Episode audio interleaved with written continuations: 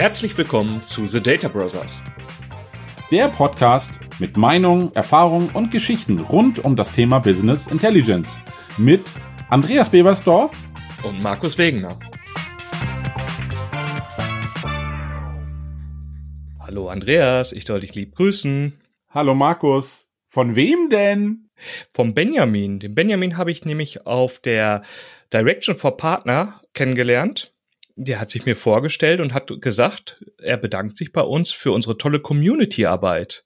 Und daher, das geht auch an dich. Da freue ich mich wirklich. Markus, das kommt ja immer viel zu selten vor, dass mal dieses Feedback zurückkommt. Das ist ja meistens wie beim Produkte kaufen. Du meldest dich eigentlich nur dann, wenn etwas nicht funktioniert. Wenn etwas gut funktioniert, ist das Feedback eher selten. Also so ein bisschen wie erwartet. Insofern finde ich das cool und ich kann nur sagen, ich war letzte Woche auch zu einem Event der Community mit Sascha Lorenz und den Kollegen wieder, ne?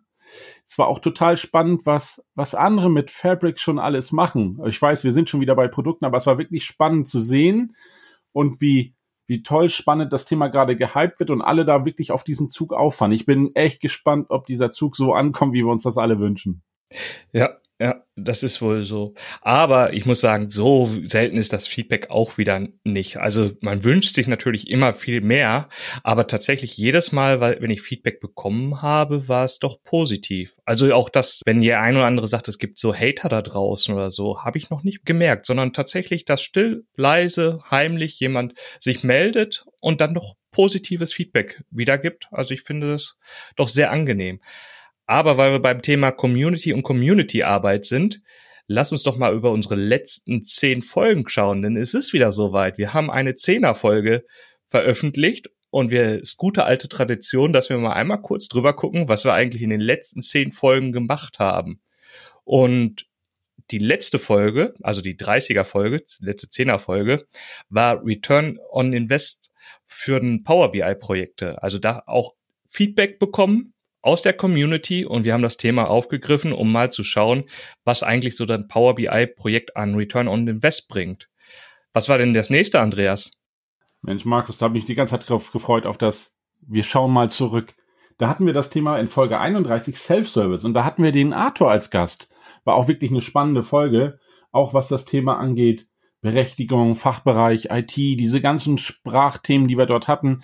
Ich fand es wirklich mal interessant zu sehen, wie andere die nicht jetzt Power BI Data Brothers sind, darüber sprechen. Insofern ein Gast, der auch mal in unserem Fahrwasser mitfährt und auch tolle Dinge macht und wirklich mal berichtet aus dem Alltag eines BI-Experten. Genau, das war nämlich eine Doppelfolge. Wir hatten ja mal was Spezial, eben das Ganze über zwei Folgen gestreckt mit den ganzen Themen und sind ja dann weitergegangen mit Excel im Business Intelligence Projekten, um auch da das ganze Thema aufzugreifen. Beim Arthur hatten wir ja schon das KMU-Thema, also kleinere Unternehmen und wie ist es eigentlich mit dem allseits beliebten Werkzeug Excel in den BI-Projekten? Ist das denn wirklich so schlimm oder wie kann man das Ganze nutzen? Und dann eine besondere Folge für dich, glaube ich, wieder mal ja, was heißt besondere Folge? Ich will noch mal das von Arthur mit aufgreifen. Ich sag nur Formelhölle. Und ich weiß nicht, wie wir es geschafft haben, indem wir gesagt haben, Arthur Folge doppelt und dann reden wir noch mal über Excel in Business Intelligence, Folge 33. Aber tatsächlich, ich glaube, es war noch mal eine weitere Nachbearbeitung und Konfliktbewältigung würde ich dazu nicht sagen, aber wir haben viel damit zu tun und auch hier ist es ja immer so, es gibt immer noch genügend, die wirklich gern auch ihr Excel gern wieder hätten. Deswegen vermissen sie ja auch gewisse Features in BI-Tools. Insofern war spannend zu sehen, was wir uns da haben einfallen lassen. Auch das ganze Thema Komplexität, Analyse-Workflows war wirklich ein absolut spannendes Thema. Was kam eigentlich danach? Hatten wir da wieder irgendetwas, was man mit Power BI machen kann? Ja, genau, das meinte ich ja eigentlich mit deinem Lieblingsthema, weil das war nämlich die Planung in Power BI und wir haben darüber gesprochen und hatten ja auch den Tim dazu Gast und deswegen, eigentlich wollte ich dir diesen Ball zuspielen. Auch das habe ich mir fast gedacht, aber irgendwie war der Ball ein zu früh abgespielt. Aber sorry, dass ich da eingreife, das Thema Planung mit Power BI. Ich muss ganz ehrlich sagen, ich halte es wie meine Kollegen aus dem Bereich CPM. Dafür gibt es entsprechende Werkzeuge, die machen auch nur das und das können sie richtig gut. Aber der Tim hat das wirklich mal ganz toll erklärt, auf was man zu achten hat, wenn man sich mit Power BI und Planung beschäftigen soll. Also insofern, ich fand das eine wirklich klasse Folge. 34 und er passte wirklich auch in unsere Mitte, genauso wie der Arthur. Was kann man nicht denn danach? Da haben wir uns mal mit beschäftigt, wie viele Personen braucht man für ein BI-System, weil wir einfach so viele Rollen in dieser Welt haben und so viele Aufgaben, die man innerhalb vom BI beschäftigen musste, so dass wir einfach mal gesagt haben, was ist denn die Zahl? Wenn ich meine Anforderung habe, wie viele Leute muss ich vorhalten? Welche Kompetenzen muss ich vorhalten? Und ich glaube, es war eine doch sehr gelungene Folge. Und dann ging es ja sogar noch weiter mit der Frage, passt das Werkzeug zur Anforderung? Auch wieder mal so eine Folge. Ist denn immer wieder das richtige Werkzeug im Einsatz? Oder wie siehst du das, Andreas? Ja, gut, dass du da den Ball aufnimmst. Ich muss immer sagen, erinnere dich an die Zeit, wo wir immer gesagt haben, verbiegen wir das Werkzeug oder müssen wir uns verbiegen? Also gelegentlich ja wieder dieses, jetzt habe ich den Hammer und zwei Schrauben, aber irgendwie passt eins von den beiden nicht so ganz zu dem, was ich gerade vorhab. Denn mit dem Hammer die Schraube, das ist so eine einseitige Sache und ich glaube auch den Zurückweg eher schwierig. Insofern fand ich das wirklich spannend, auch wenn wir über das Thema Techniken, Aktualisierung gesprochen haben. Und auch da wieder den Weg danach Richtung Cloud. Also ich sag mal 37. Wie schaffen wir es in die Cloud? War auch wirklich spannend und ob man diese Entscheidung mitgeht und was kostet mich das Ganze? Was bedeutet denn das? Und ist meine wie war das immer so schön, Markus? Ist meine Infrastruktur denn auch cloud ready? War ja auch immer ein ganz wichtiges Thema. Genau, wie bringe ich eigentlich die einzelnen Komponenten auf einen modernen Stack und kann sie dann wirklich in die Cloud bringen, war ja auch da ein Punkt. Und ich weiß nicht, wie wir es geschafft haben, das so gut abzustimmen, weil Microsoft ist ja kurz darauf dann mit der Lösung gekommen, bei uns Folge 38, wie sieht die Zukunft von Business Intelligence aus, MS Bild Edition, wo sie da von dir eben schon angesprochene Fabric veröffentlicht haben und die ja auch wieder ganz viele Themen förmlich uns eröffnet im Rahmen von Data Warehousing. Ja, ich weiß, viele von den Komponenten gab es schon, aber dieses Bundle, ich meine, das fühlt sich doch gut an, oder Andreas? Ja, also jetzt nach den ersten Wochen, wo ich gedacht habe, ich kann das eigentlich nicht mehr hören, muss ich aber trotzdem sagen, das, was da auf uns zukommt, bedeutet zumindest, wir müssen uns damit beschäftigen und du hast schon recht, es ist ja nicht alles neu. Aber ich muss sagen, wirklich, das Klavier ist ganz schön gut abgestimmt und es wirkt auch wirklich stimmig. Und ich bin wirklich gespannt, was die nächsten Lösungen bedeuten. Und auch das merkt man schon draußen im Markt, beim Kunden, auch mit den Kollegen. Es ist ein Unterschied, wenn da plötzlich jemand ist und sagt, ich hab hier den Baukasten, du kannst alles nehmen, es war schon da. Aber jetzt ist der Baukasten so verständlich in einem Werkzeug zusammengepackt. Nehmen wir das doch gleich? Ist das der richtige Weg? Und ich finde das schon ziemlich cool gemacht. Und Markus, nachdem wir so viel über die Bild gesprochen haben, hatten wir doch noch ein ganz spannendes Thema. Das war bei der letzten Folge und ich kann mich auch daran erinnern. Wieder mehrere Vorsysteme und wie das der Arthur so schön gesagt hat, du hast ja immer mehrere Vorsysteme und selbst wenn es nur dein CRM ist und ein Excel, musst du dich ja immer dazu entscheiden, wie kriege ich die übereins, dass eine Auswertung auch nicht wieder bedeutet, wie baue ich meine Zahlen zusammen, sondern wie kriege ich das so automatisiert, dass das wirklich auch Sinn macht und nicht wirklich nochmal wieder ein Kompott wird. Das war auch wirklich eine spannende Folge, fand ich. Und ich glaube, ohne dem vorzugreifen, falls sie der ein oder andere noch nicht gehört haben sollte, wir haben tatsächlich wirklich sehr ähnliche Ansätze, aber in den Nuancen ist es wieder total spannend. Wer nimmt den Hammer? Wer nimmt den Schraubendreher? Oder um es mit den Produkten zu nehmen, der eine Data Flows, der andere macht das Ganze mit Power Query. Mega spannend, wie unterschiedlich man zum Ziel kommen kann, weil wirklich der Baukasten ist wirklich unendlich. Ja, genau. Und ich meine, bei mehreren Vorsystemen, klar, man hat immer mehrere Vorsysteme, aber doch tatsächlich größere Systeme zusammenzuführen, hat nochmal eine andere Komplexität. Und gerade da bin ich ja jetzt gespannt mit dem Fabric, weil das uns ja noch mehr, mehr, mehr Werkzeug in den Werkzeugkasten gibt, um das Ganze zu bedienen, wo vielleicht irgendwann mal die Limits vom Power BI ausgereizt sind und wir sowieso eine weitere Schicht brauchen, die jetzt eben auch vom Fabric mit bedient wird. Ja, cool. Das waren ja dann schon wieder 40 Folgen, die wir aufgenommen haben. Unser Beitrag zu der Community-Arbeit. Und jetzt würde ich eigentlich ganz gerne mit dir mal darüber reden. Was für Arten von Community-Arbeit gibt's denn? Oder was haben wir denn so? Was sehen wir denn so? Du hast ja eben eins schon angesprochen. Was war das? Eine regionale Usergruppe oder so? Kannst du uns da mal abholen? Ja, Markus, da möchte ich dich gerne abholen also das Thema regionale User Groups, das gibt's ja durchaus auch gerade in unserem großen Hamburg etwas öfter. Was da wirklich total spannend ist, wenn du dir, ich nehme mal den Sascha Lorenz als Beispiel, der das mit den Kollegen dort wirklich toll macht, auch auch mal Leute von Microsoft einlädt, die dann halt mal zu dem Produkt, was wir alle so lieben und alles, was in diesen Kosmos passt, so ein bisschen Einblicke geben und auch so ein bisschen, ich nenne es mal, heiß machen ist nicht vielleicht der richtige Begriff, aber ein zeigen, was kann kommen, was wird und in ihren Möglichkeiten, was sie zeigen dürfen, weil ganz vieles ist ja noch manchmal unter Verschluss.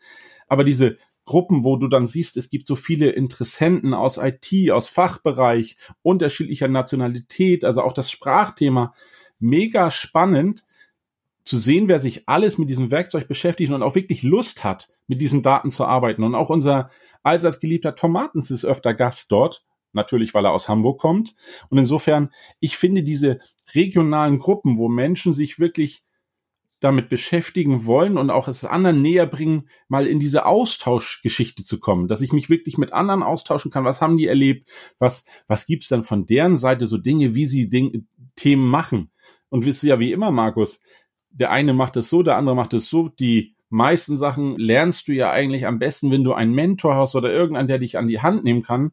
Und hier ist es wirklich der Erfahrungsaustausch, der einfach mal zeigt, wie unterschiedlich die Werkzeuge auch genutzt und eingesetzt werden. Also ich finde das total spannend und wir haben da auch schon einige Vorträge gehabt, sei es, dass unser, jetzt bitte nicht lachen, unser Kevin dort als Gast war, der demnächst wieder Gast sein wird und oder vielmehr Sprecher und auch der David war schon da und ich sage, ich meine, selbst die Katrin war auch schon ein oder zweimal da. Und das ist wirklich spannend, weil der Austausch danach ist es eigentlich, der den Kunden und den Fachleuten zeigt, das Ding lebt und es gibt tolle Ansätze, wie man die Werkzeuge nutzen kann. Also ich sag mal, Daumen hoch für das Thema lokale User Groups, die es ja auch in vielen Städten, in Köln, Dortmund, München, Stuttgart, überall gibt.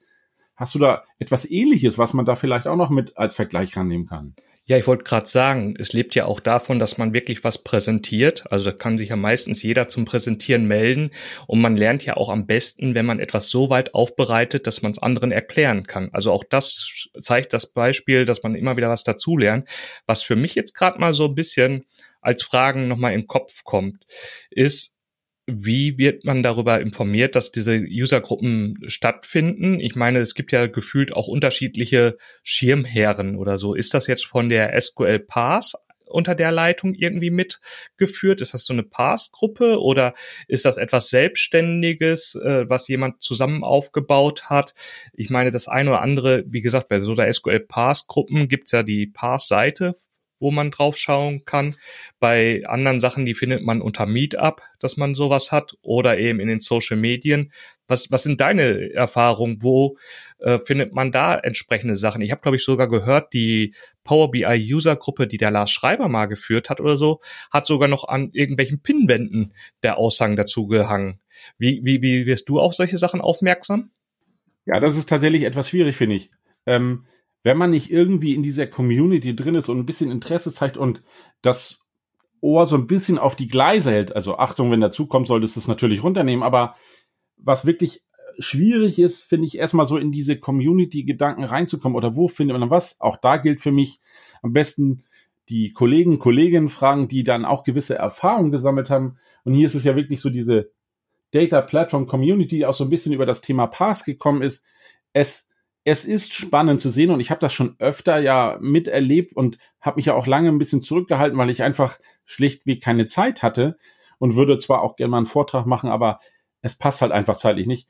Und was ich da aber wichtig, wichtig finde, was du schon sagtest, wenn man einen Vortrag dazu hält, dass man da wirklich, man bringt viel ein und bereitet sich ja auch nochmal drauf vor und sieht manchmal Dinge, die man schon immer so gemacht hat und man sich fragt, war das denn der goldene Weg oder gibt es noch einen besseren? Aber man kommt wieder in das Thema rein und jetzt zu deiner Frage, eigentlich diesen Austausch und wo findet man sowas? Es ist wirklich diese allseits bekannten Plattformen. Sei es, du bist irgendwo in ein Community-Thema unterwegs oder du bist auf einer Webseite von einem Hersteller, in diesem Fall halt unseren allseits beliebten, oder du gehst dann halt entsprechend auf LinkedIn, Sing oder ähnliches, da wird das überall beworben, aber du musst dich zumindest so ein bisschen dafür interessieren, sonst wird das echt schwer. Oder du hast einen Kollegen oder eine Kollegin im Nebenraum, die da total interessiert sind oder aber auch, jetzt bitte nicht lachen, auch ein Aushang irgendwo an der Universität oder Fachhochschule hilft absolut. Aber da sind wir ja meist nicht mehr so zu Hause, denn wir beide sind da wohl, glaube ich, nicht mehr so oft. Ja, genau. Aber und was ich auch total spannend finde, ist ja, das ist wirklich eine sehr offene Gemeinschaft. Also wird ja keiner komisch angeguckt und man kann da einfach hingehen, meistens sogar in interessanten Locations, eben entweder anderer regionale Arbeitgeber oder tatsächlich auch mal Microsoft-Gebäude. Ich weiß nicht, wie es bei euch jetzt da war. Und es ist sogar teilweise fürs leibliche Wohl gesorgt und am Ende ist gar nicht kostentechnisch ja gar nichts da. Also es ist ja jetzt nicht, dass da weiß Gott, wie viel Geld wie für eine Konferenz verlangt wird, so, sondern das ist ja meistens kostenlos, wird über Sponsoring getragen. Und ich glaube, ist so nach der Arbeit doch auch mal ein ganz netter Austausch, vor allem wenn man mal andere Themen sucht statt Fußball oder so. oder wie siehst du es, Andreas? Ich finde toll, dass du es gerade in diesem Fall so ansprichst. Ähm, wir in Hamburg haben da ja auch ein gewisses Fable für diese Themen, die du gerade ansprachst. Aber es ist tatsächlich so, dieser Austausch, den dann auch in diesem Fall waren die in den Microsoft-Räumlichkeiten und die sind wirklich ziemlich zentral. Also wir können vom Büro und viele andere Kollegen dort auch zu Fuß hingehen. Und es ist tatsächlich echt interessant, weil ich gehe ja jetzt nicht hin, weil es da auch eine vor, vor dem Event, vielleicht sollte man das auf hinterher legen, noch eine Pizza gibt für alle. Aber ich gehe ja nicht wegen der Pizza hin, sondern wirklich, weil dieser Austausch interessant ist und man wirklich Menschen trifft, die ein ähnliches Thema haben, was sie tagtäglich in ihrem Arbeiten bewegt und begleitet. Insofern finde ich das echt cool, aber lass uns nochmal aufgreifen, was gibt's denn noch so für Möglichkeiten? Wir hatten jetzt, glaube ich, auch einmal das Thema Blogs oder Webseiten, die entsprechende Blogs oder Communities zu, zur Verfügung stellen. Die finde ich insofern auch richtig gut, weil sie haben für mich einen ganz anderen Vorteil.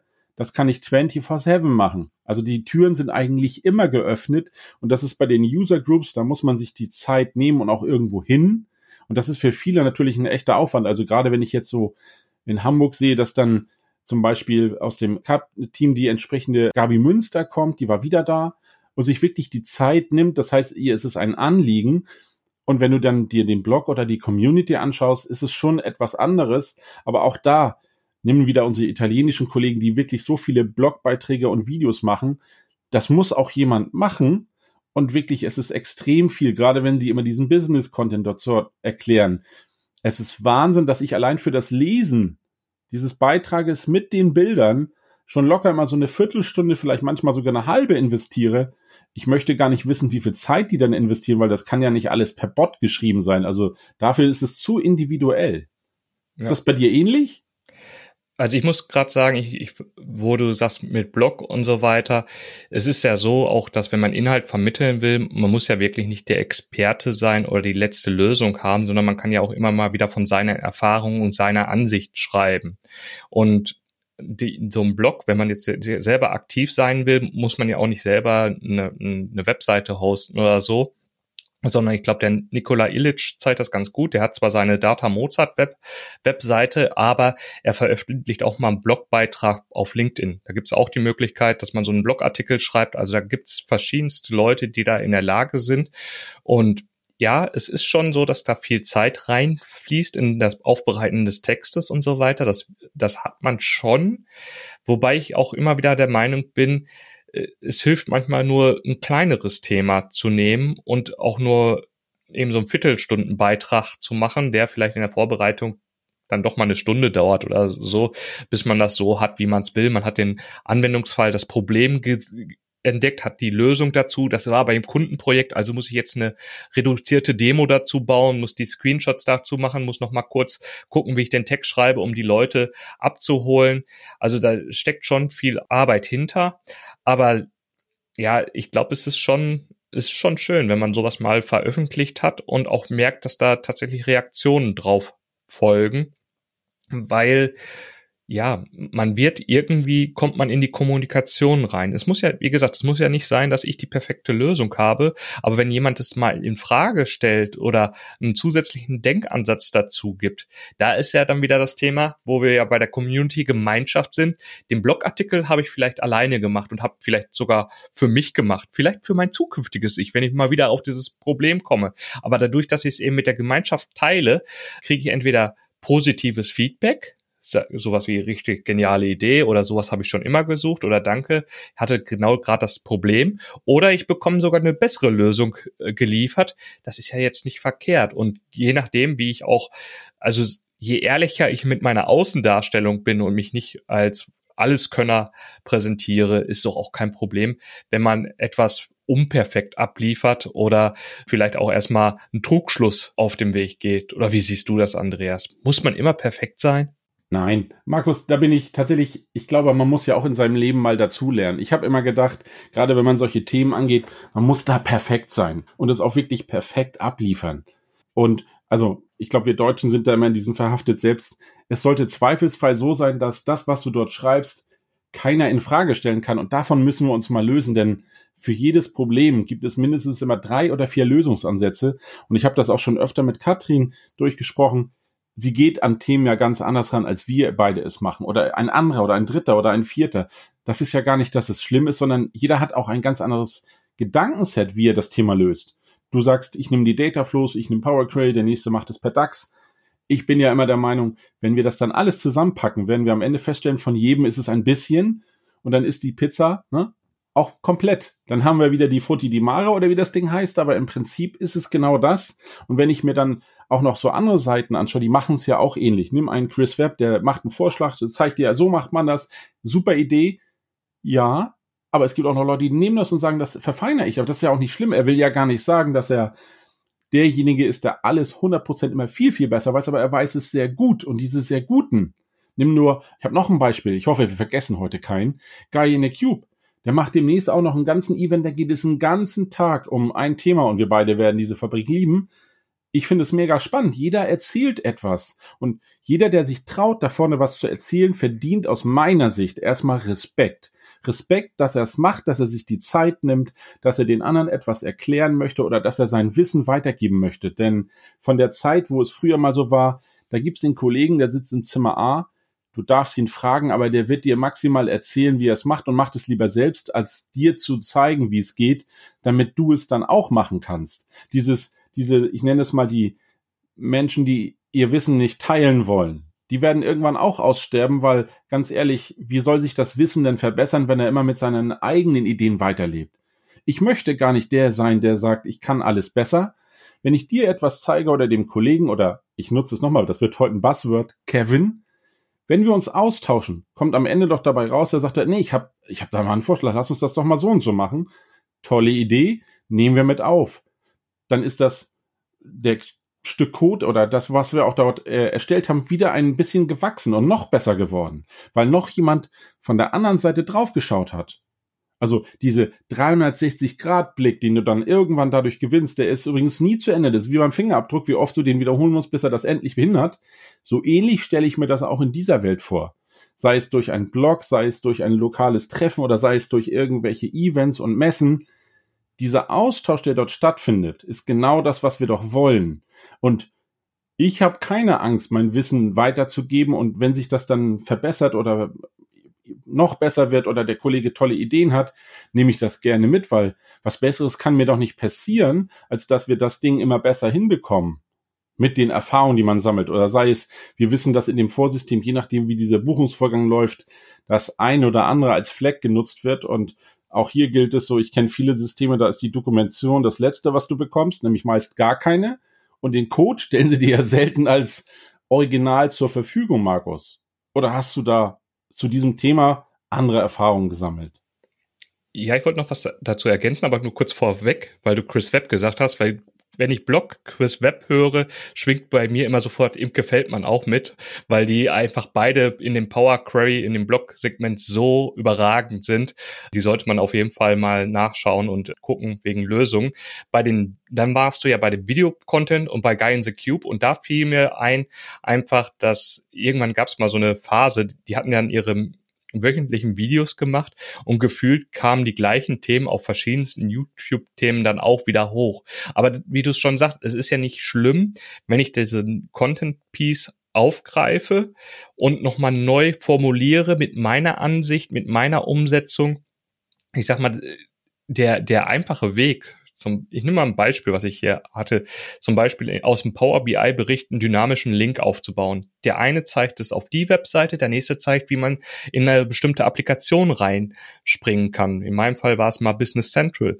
Und die, dieser Punkt ist ja, ich kann das Ganze immer wieder neu betrachten. Ich kann auch zeigen, was für Tricks man machen kann mit formatierten String Meshers, um dann in der, in der Kopfzeile von einem Visual nochmal Informationen mitgeben.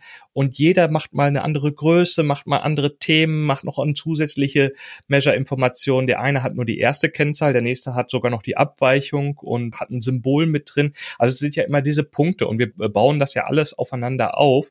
Und von dem her kann ja jeder es nochmal mit seiner Sprache auch ausführen. Und wenn ich wirklich jetzt noch ein Anfänger bin, dann ist es vielleicht viel, viel besser, wenn ich das äh, beschreibe, wie ich das sehe als Anfänger, damit jemand anderes sagt, ja, ich kann das viel besser folgen, weil der Guy in the Cube setzt zu viel voraus oder die Jungs von äh, SQL BI wollen auch dass man viel zu viel schon an DAX-Kenntnissen hat. Ich versuche es jetzt einfach mal so zu beschreiben, wie ich das sehe. Und wir haben ja nochmal den Spezialfall. Wir machen in dem Fall deutschen Content. Ist ja dann auch so, dass das ein Service ist. Einfach mal englischsprachigen Content zu nehmen, nochmal aufzubereiten, auch in deutscher Sprache zu bringen, um es einer ganz anderen Benutzergruppe zur Verfügung zu stellen. Genau, Videocontent waren wir dabei. Dann haben wir ja noch so, ich glaube, da ist Katrin auch zum Beispiel ganz groß bei, so kleine ja, Tweets, LinkedIn-Posts zu machen, die einfach nur mal so einen Impuls geben. Also ich, ich möchte es gar nicht mal zu groß sehen wie ein Blogartikel, sondern tatsächlich diese Social Media Impuls-Posts. Sind dir da schon Sachen aufgefallen? Hast du irgendwas, was dich so da richtig reizt? Naja, um das, ich würde nochmal das aufgreifen, was du als letztes gemacht das mit Katrin. Ich finde es tatsächlich bewundernswert, wie, wie sie mit einer Perfektion da jeden Tag dabei ist, so kleine Snippets, die dauern ja wirklich, das sind Sekundenbruchteile jedes Mal und ich habe mich schon hundertmal dabei ertappt, dass ich sage, ja weiß ich alles, aber wir müssen es erzählen. Und Markus, da kommen wir zu dem wichtigsten Punkt. Du sitzt dann manchmal in Meetings oder machst irgendwelche Trainings auch mit Katrin zusammen, mit Kollegen, dann erzählst du etwas und dann sagt der Kunde mal ganz kurz Stopp. Das waren jetzt so viele Informationen in kurzer Zeit. Ich habe da mal ein paar Fragen zu, weil das für dich dieses, Katrin sagt das ja auch mal, dieses Selbstverständliche. Du weißt es, weil du es schon hundertmal so gemacht hast und für dich ist es selbstverständlich. Ja klar, das macht man so. Oder hier dieses Schalterchen und den und ich weiß genau, wenn ich jetzt, ich hatte letztens das wieder das mit den Slicern. Ich hätte gern die Buttons, sagt der Kunde. Das geht wohl nicht. Ja doch. Zwei Klicks weiter war es erledigt, aber auf die Idee, wie man da hinkommt, darauf kann man nicht immer kommen, weil manchmal, ich weiß, das ist schwer als Entwickler, die Dinge so zu bauen, dass jeder sofort intuitiv weiß, wie es funktioniert. Es ist nicht so leicht. Und gerade diese, diese kleinen Helferlein nenne ich sie mal. Da, wo gerade unsere Kollegin so viele immer jeden Tag immer wieder was veröffentlicht. Es sind wirklich nur die kleinen Snippets. Aber diese kleinen Dinge, die sind manchmal so unendlich einfach und hilfreich. Aber wenn du sie nicht weißt, kannst du sie nicht wissen und machst es wieder anders. Und nimm nur das Beispiel, wenn die dann etwas größer werden, sei es unsere Calculation Groups oder ähnliches. Das sind so Dinge, die du eigentlich wissen musst. Das ist genauso wie du eine Auffahrt, wenn du sie pflasterst. Ich wüsste bestimmt, wie man es macht, aber ich glaube, ich habe mir vor mindestens fünf Videos angeschaut und jeder macht es leicht anders. Und so ähnlich ist es auch in unserem Lieblingswerkzeug. Diese Wege, die es da zum Ziel gibt, Markus, das ist faszinierend, am Ende kommt fast immer dasselbe raus, aber der Weg dahin, um diese Tabelle oder View oder was auch immer zu bekommen, ist, ist echt unglaublich. Und da hat echt jeder einen anderen Ansatz. Das ist genauso wie, wenn man sich nur ein kleines Häuschen baut für den Garten. Da gibt's wirklich so unterschiedlichste Wege. Aber weg, weg aus dem Garten wollen wir wieder zurück zu dem eigentlichen. Ich finde, diese ganzen Themen, die in den User Groups, in den Blogs, in den Videos, gerade auch in den Deutschen, da hat sich viel getan. Vielleicht waren wir ja ein Impuls, weil wir so nur Deutsch machen. Und es war ja auch eine Entscheidung, Markus, wir bleiben bei Deutsch. Nicht, weil wir das Englische nicht wünschen, aber da gibt es wirklich wenig und das ist, finde ich, extrem viel mehr geworden. Vielleicht liegt es auch wieder nur daran, weil jetzt haben wir den Eiswagen schon dreimal gesehen und jetzt glaube ich, es gibt nur Eiswagen um mich herum. Das Gefühl, plötzlich sieht man an jeder Ecke jemanden, der deutsche Beiträge macht, ob Videos oder Blogs oder ähnliches. Täuscht das oder hast du dein ähnliches Empfinden? Nö, ich glaube, das ist wirklich eine positive Bewegung. Aber ich glaube auch, ich würde jetzt unseren Einfluss darauf nicht überschätzen, aber es ist doch gut zu sehen und schön. Und wo du das gerade angesprochen hast, ja, es ist wirklich so mit dieser Selbstverständlichkeit interessant zu beobachten. Vor allem jetzt vielleicht bei mir noch in so einer Zwischengeneration, bei dir ja auch. Ähm, die Eltern, die vielleicht nicht so technisch affin aufgewachsen sind oder andere Kollegen, die älter sind, die sich mit Technik schwer tun, wo du denkst, ja, aber das ist in jeder Applikation gleich.